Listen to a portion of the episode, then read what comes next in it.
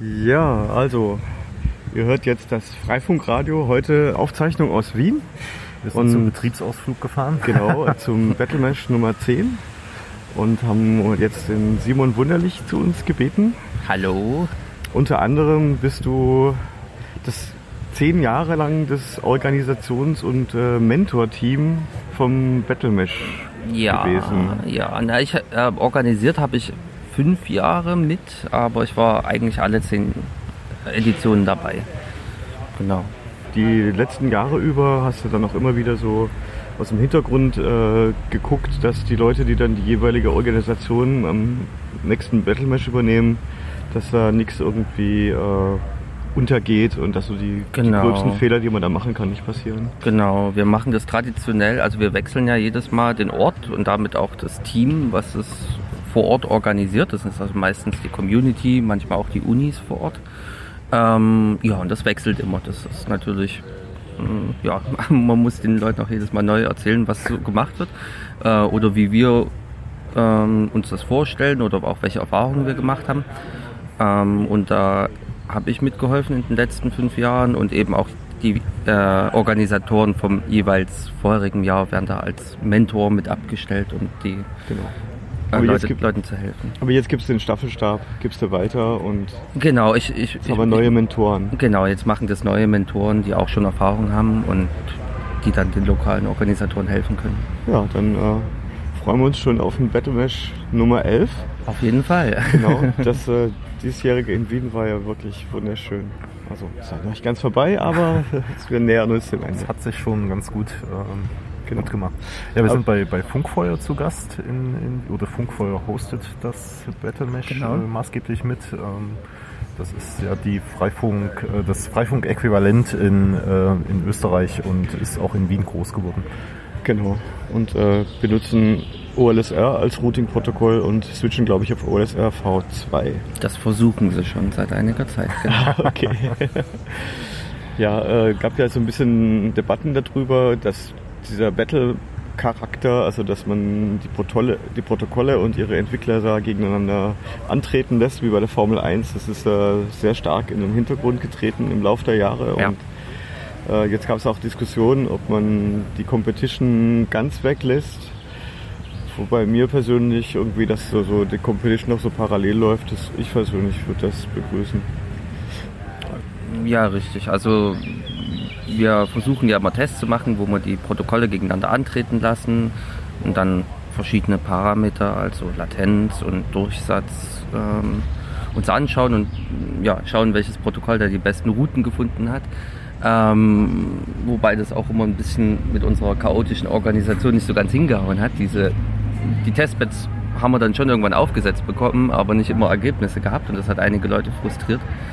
Das wurde ja, du hast gerade Testbed gesagt, da wurde ja auch äh, schon viel Aufwand äh, reingesteckt, überhaupt erstmal so ein standardisiertes äh, Testumfeld zu schaffen und dann eben auch Tests laufen zu lassen. Genau, Das waren ja eigene Projekte gewesen, oder? Das, da da gab es Projekte in Katalonien, die haben da sich richtig viel Gedanken gemacht, wie man so ein großes Testbed auch aufsetzt, wie man die Tests vorher definiert und das dann ausrollt und so weiter. Ähm, dann ist es aber trotzdem beim Battlemesh an ein paar praktischen Problemen ähm, gestoßen. Also eins davon war, dass die Leute sich immer wieder gedacht haben, ja, wir upgraden vorher erstmal auf das allerneueste OpenWRT.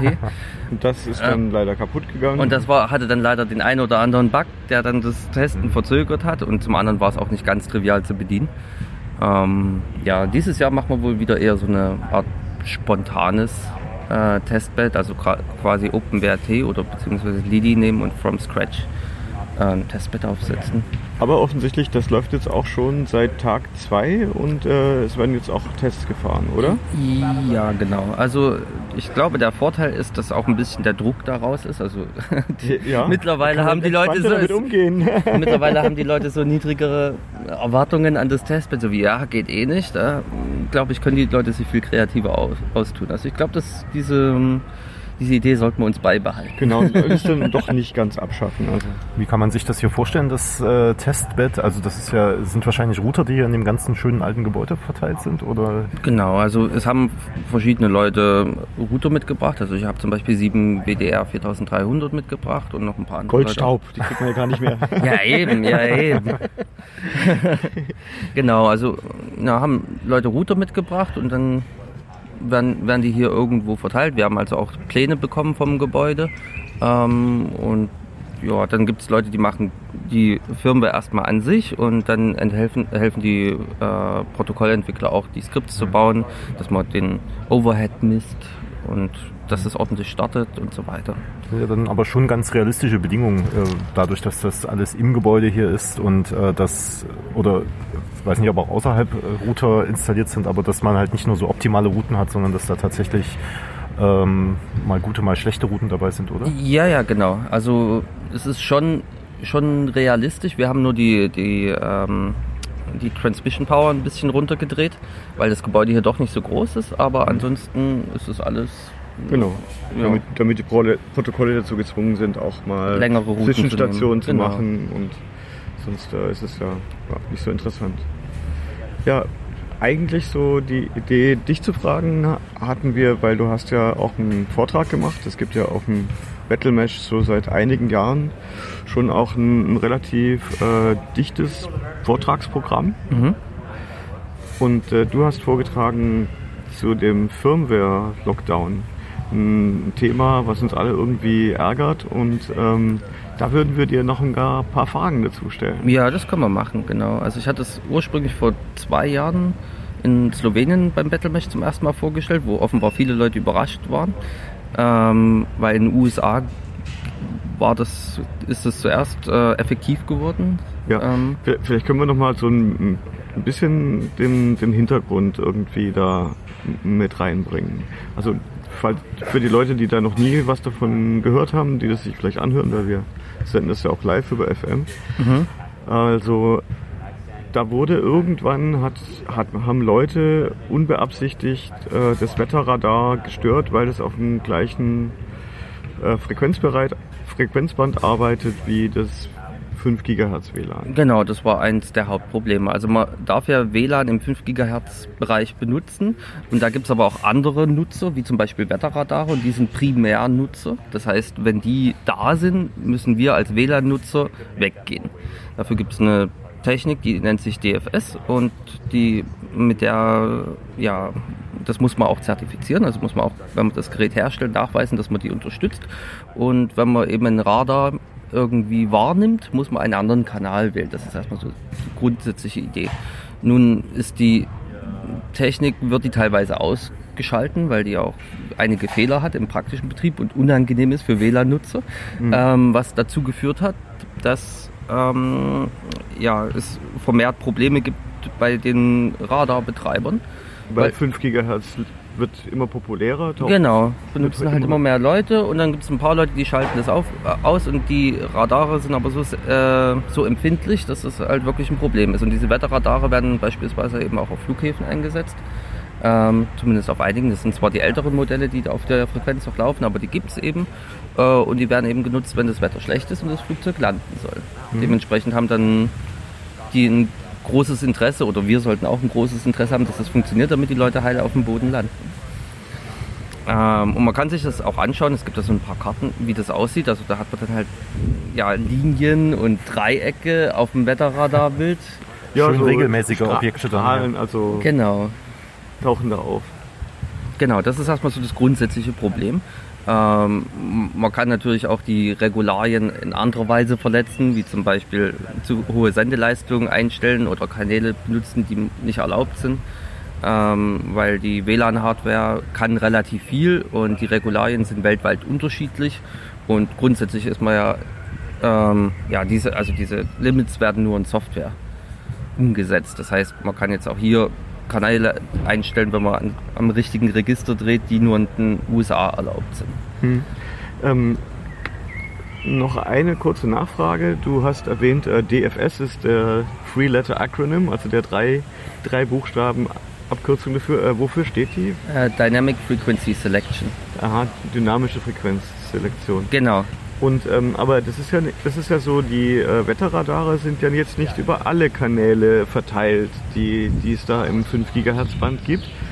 Ähm, das sind ja nur es ist eigentlich ein relativ kleiner Bereich. Eigentlich könnte man sich ja, wenn man da Ärger aus dem Weg gehen will und auch zum Beispiel seinem Gerät nicht vertraut, dass es dann tatsächlich zufällig das, zuverlässig das Radar erkennt, könnte man ja von den Kanälen fernbleiben. Äh, grundsätzlich ja. Also die ähm, Wetterradare selber, die sind zwischen 5,6 und 5,65 Gigahertz. Gerade mal 50 Megahertz. Genau, das sind, ähm, für die gelten auch erschwerte Bedingungen. Also da muss man dann, also das sind diese DFS-Anforderungen, wie lange man dort äh, scannen muss, bevor man den Kanal überhaupt benutzen darf. benutzen darf und wie lange man den fernbleiben muss, wenn man ein Radar erkannt hat, sind da deutlich länger und auch man muss 99,99 Prozent ,99 Wahrscheinlichkeit, äh, Erkennungswahrscheinlichkeit haben. Also man darf nur äh, eine Fehlerrate von 0,01% haben, dass ja, man das Radar Irgend, mal nicht äh, erkennt. Irgendwie, ich weiß nicht mehr genau, aber es waren auf jeden Fall ziemlich wenig und ich erinnere mich, dass die Labore dort ein paar Tage testen müssen und, äh, und die ganze Zeit Radarpulse schicken müssen, damit man es überhaupt nachweisen kann mhm. ähm, im Labor. Also das ist eigentlich schon von der von den Regularien so gemacht, dass man das eigentlich gar nicht in seinem Produkt haben will. In, in den USA ist mittlerweile dieser Bereich komplett verboten. Darf man also gar nicht mehr benutzen für WLAN. Aha, also 5,6 bis 6,5 ist tatsächlich jetzt genau, genau, aber DFS-Pflicht besteht trotzdem schon für die Mehrheit der WLAN-Kanäle. Also nur der untere Bereich von, ich glaube, 5,15 bis 5,25 ist, ähm, ist ja Indoor. sind die Indoor-Kanäle. Äh, die gibt es ohne DFS. Dann gibt es nochmal einen weiteren Block von vier Kanälen. Der ist Indoor mit DFS und der Rest ist dann Outdoor mit DFS von 5,35 bis 5,7, glaube ich. Aber da gibt es ja doch gar keinen Radar, oder gibt es da? Da gibt da, da, da es auch Radar. Es gibt ja auch andere Radare. Es gibt ja nicht nur Wetterradar. Mhm. Es gibt auch beispielsweise militärische Radare und andere. Ich, da, da kenne ich mich aber auch nicht genau aus. Mhm. Ich, ich, will auch nicht ausschließen, dass es noch Wetterradare auf den anderen Frequenzen gibt. Okay, also um, um das mal zu rekapitulieren. Es gab äh, Fälle, wo die Wetterradare an den Flughäfen gestört wurden, weil WLANs auf dem gleichen Kanal gearbeitet haben und die ja. haben dann eben das Wetterradar gestört. Und dann ist ja Folgendes passiert, dann hat die äh, amerikanische Regulierungsbehörde FCC für Telekommunikation gesagt, äh, dann muss jetzt verhindert werden, dass Leute äh, solche Kanäle einstellen, die dann das Wetterradar stören können oder die nicht den Regularien entsprechend und diese äh, Erkennung von dem, von dem Radar nicht hinkriegen. Oder, oder wie war das? Mm, ich glaube, ursprünglich kamen die Impulse aus der EU, mhm. ähm, aber die FCC... Ach, die kamen aus der EU ja, tatsächlich? Ja, ja, es gab da auch einen, einen größeren Report, in welchen Ländern, wie viele Fälle und so weiter, habe ich auch mal gesehen. Ähm, gab es halt schon einige Fälle. Die Gründe waren auch unterschiedlich. Es gab äh, defekte Firmware von den Herstellern. Ähm, das war, glaube ich, einer der größeren Brocken. Ähm, also ich, ich, ich kenne das selber noch. Es gab da so Hersteller, da konntest du als Land dann Egalistan eingeben mhm. und dann konntest du machen, was du wolltest. Mhm. Das ist schon ganz witzig. Ähm, aber ja, also auf jeden Fall in den USA ist es zuerst in Kraft getreten. Ähm, und die wollen ja nicht primär jetzt irgendwie Firmwares aussperren, die haben aber gesagt, es muss ähm, sichergestellt sein, dass die ähm, Radioparameter nicht äh, außerhalb der Regularien betrieben werden. Und da die ja eingestellt werden von Software und Hardware, muss man halt sicherstellen, dass die Software ähm, nur in dem zertifizierten Zustand auch betrieben wird. Das heißt also, ähm, ja, in, in unserem Fall ist es halt ein bisschen schwierig zu bewerkstelligen praktisch, weil wir benutzen ja meistens System on a Chips die jetzt keine spezielle Firmware äh, nochmal haben, die als Binary kommt. Das heißt, wenn wir mit unsere Router mit OpenWrt flashen, dann ersetzen wir auch den Treiber und der Treiber kann potenziell alles machen, was er will. Und in, der, in der, die hatten quasi zur Hilfestellung für die Hersteller so einen Fragebogen, wo man dann äh, ausfüllen konnte, äh, also hatte Fragen und dann konnte man dann beschreiben, wie sein Produkt ist. Also diese Beschreibung ist meistens Teil der Zertifizierung, damit die dann prüfen können, ja, passt oder nicht. Und eine Frage war da zum Beispiel, wie wird verhindert, ähm, dass man Drittfirmenwares wie DDWRT auf die Routerflächen kann. Und der DDWRT wurde da als Beispiel für Drittfirmwares explizit genannt. Genau, so ganz genau, das ist richtig. Und ich hatte, ich habe einem Hersteller gerade geholfen, diese ähm, Zertifizierung umzusetzen und mir wurde dieser Fragebogen dort ja, den, äh, zukommen lassen und dann habe ich mir das angeguckt und gesagt, ja, na sowas, Mhm. was machen die denn da? Ähm, ja, also es, es ist wohl tatsächlich so, dass es äh, wahrscheinlich in den USA konkret mit DDWRT ein paar Probleme gab, weswegen das dort drinnen steht. Ähm, die Regulierung fordert nicht explizit, dass wir Firmwares, ähm, also Drittfirmwares nicht mehr zulassen dürfen. Aber praktisch, wie gesagt, ist es nicht so einfach trennbar. Also äh, solange nicht verhindert werden kann, dass äh, jemand an den Radioparametern dreht, indem man eine andere Firmware drauf macht, äh, muss eigentlich der Hersteller verhindern, dass jemand eine andere Firmware drauf macht. Ja, das ist eigentlich eine praktische Konsequenz, genau. Oder der Hersteller müsste alle Firmwares zertifizieren, die äh, potenziell da drauf äh, gebracht werden können. Da, das wäre auch eine Möglichkeit, aber man muss sich im Klaren sein, so eine Zertifizierung kostet halt, äh, sagen wir mal, für so ein Dual-Band-Gerät, je nachdem wie viele Regionen man hat, zwischen 50 und 100.000 Euro. Kostet Und nur, nur die Zertifizierung. die, die Zertifizierung, ne? also sagen wir mal jetzt für, für FCC und CE und die Messungen im Labor und den Papierkram.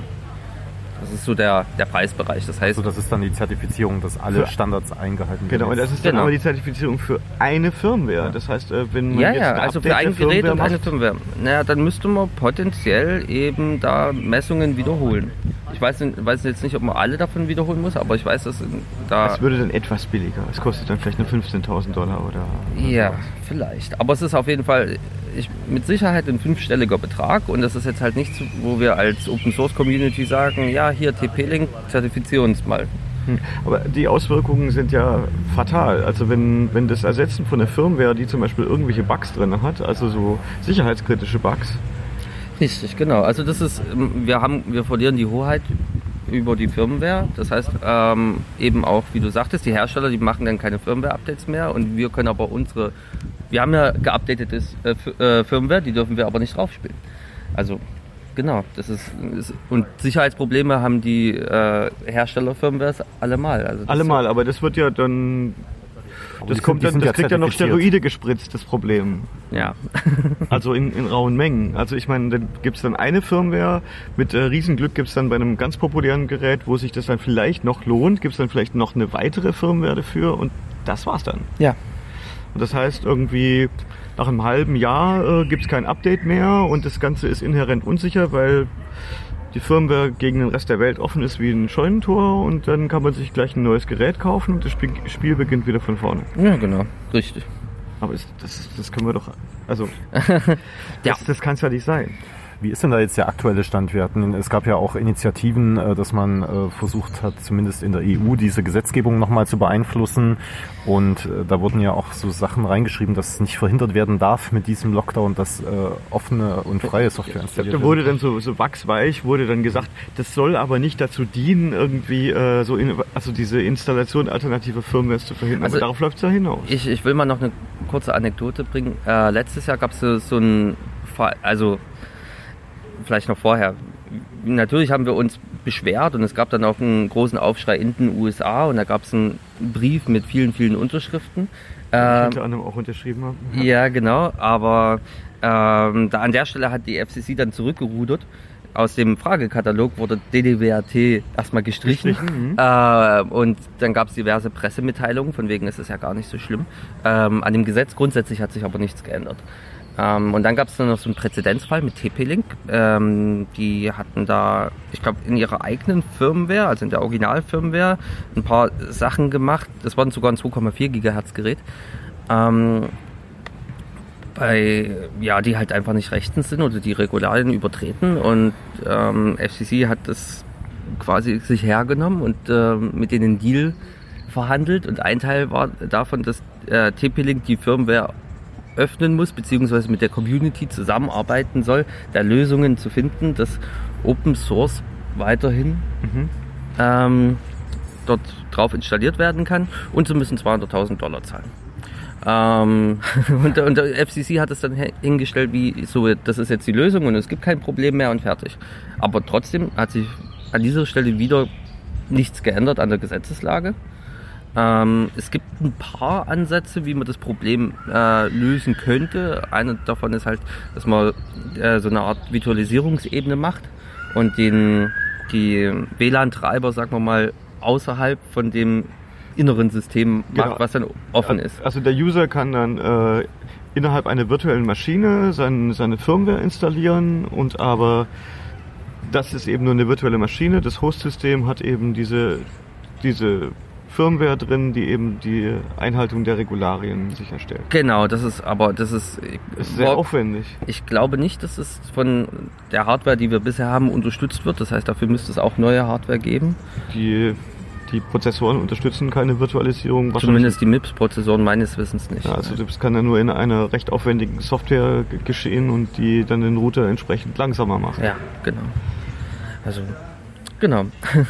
Es, ist, es gibt da jetzt noch keine, sagen wir mal, gute technische Lösung. Und die Hersteller nehmen dann den einfachsten Weg und nageln erstmal zu, weil dann sind sie zumindest, ähm, ja, Also das passiert auch schon oder noch nicht? Ich habe zumindest jetzt noch keinen großen Aufschrei gehört, dass Freifunk-Communities in Deutschland gesagt hätten, wir können keine Firmware mehr auf den Geräten Genau, also installieren. es wird jetzt immer noch Hardware Es, verkauft, die es, man flashen es gibt kann. aber durchaus Hersteller, die signieren dann jetzt schon ihre Images. Also ein paar Hersteller haben das schon immer gemacht, so wie ne, Cisco und so weiter. Mhm. Es gibt jetzt ein paar Hersteller, die das halt jetzt auch zusätzlich machen. Es ist für äh, USA, muss man allerdings im Hinterkopf behalten, das gilt alles nur für 5 Gigahertz.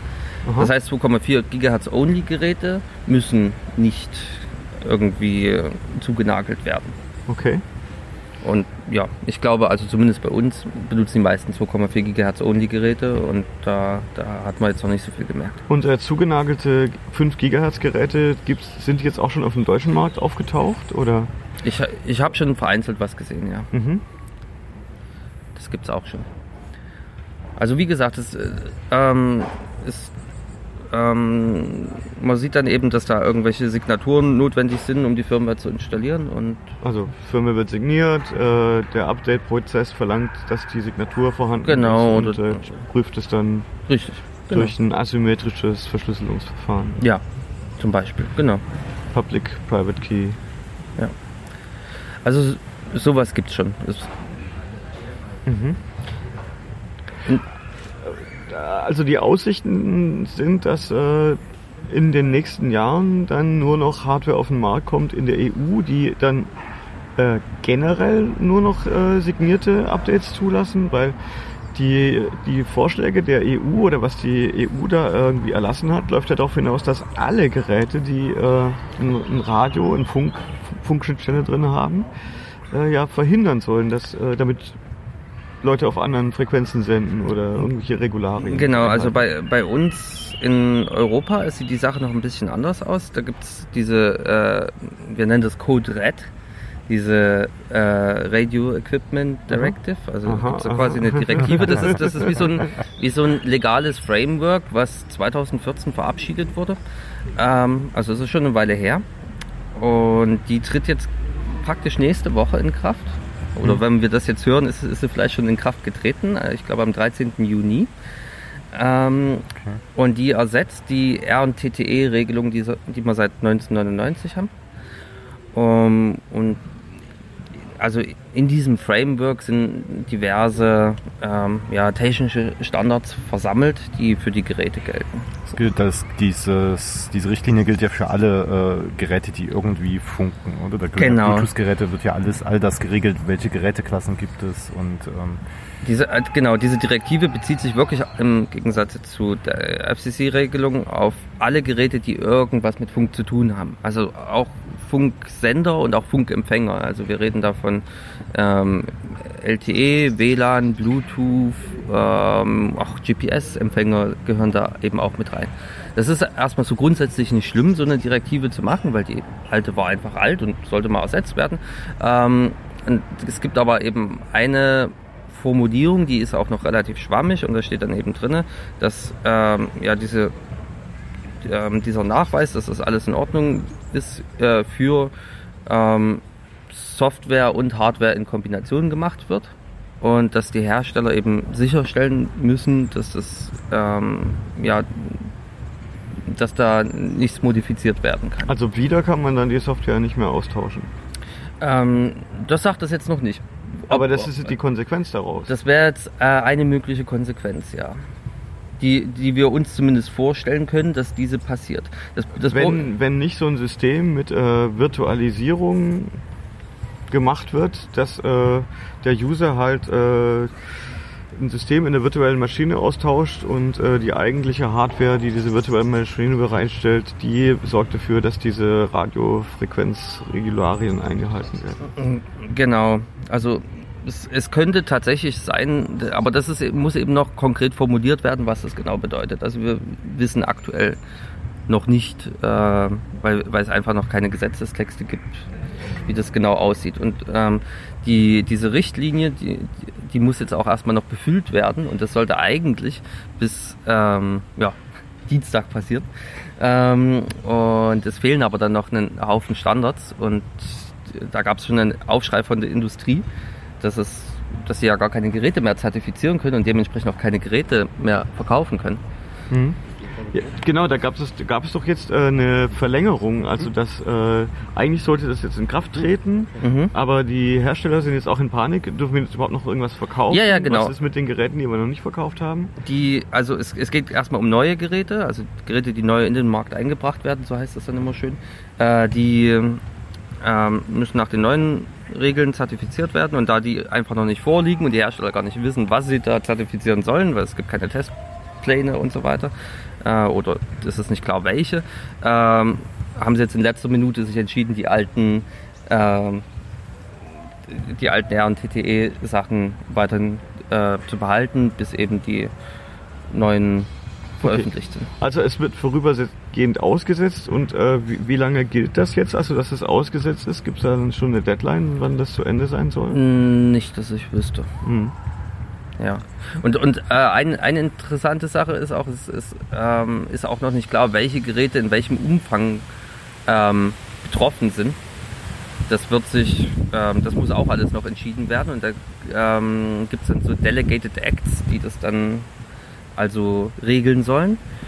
Ähm, soll, zumindest für WLAN gibt es da aber noch keine und da sollte auch dann eine Expertengruppe gebildet werden, die dann ja, der EU-Kommission dann vorschlägt äh, oder beziehungsweise eben diese äh, Texte vorschreibt, die dann abgesegnet werden sollen. Ähm, und da hat sich zum Beispiel die Free Software Foundation Europe auch darauf beworben, da eben mit drinnen zu sitzen, um da eben auch Einfluss zu nehmen. Nur meines Wissens gab es da bisher gar keine Reaktion.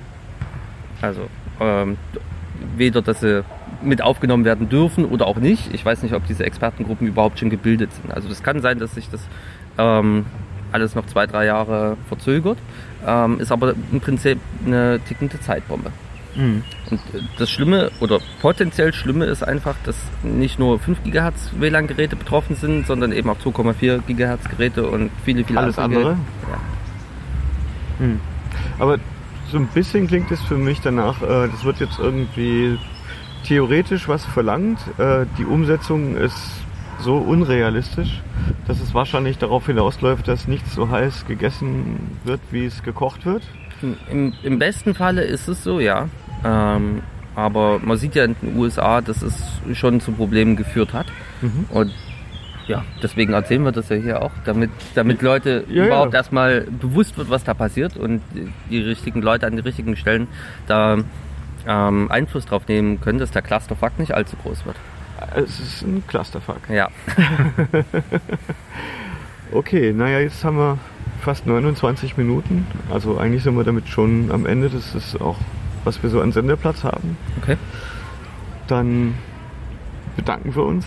Ja, danke euch. Ja, also wenn du in den letzten 40 Sekunden noch irgendwas loswerden willst zu dem Thema, Mm, Na, wir haben Mailinglisten bei der äh, Free Software Foundation Europe, wo man sich anmelden kann, wenn man an dem Thema interessiert ist. ja, das ist ja, das ist ja dann ein Aufruf. Genau, also jeder, der interessiert ist, bitte meldet euch bei den Mailinglisten an oder schreibt dem Max Mail. Der kümmert sich darum und, und koordiniert das so ein bisschen. Gibt es auch einige Talks, die er auf dem Chaos Communication Congress gehalten hat. Äh, Das können wir dann alles in den Shownotes mit verlinken. Ähm, Super, ja. Genau. die Links zu den Talks und auch zu der Mailingliste, dass ihr das dann schnell finden könnt. Ja, wunderbar, vielen Dank. Super. Damit ist unsere Sendung für den Juni auch im Kasten. ja, vielen Dank fürs Zuhören und äh, schaltet dann auch nächsten Monat wieder ein, wenn es heißt Freifunkradio. Wuhu.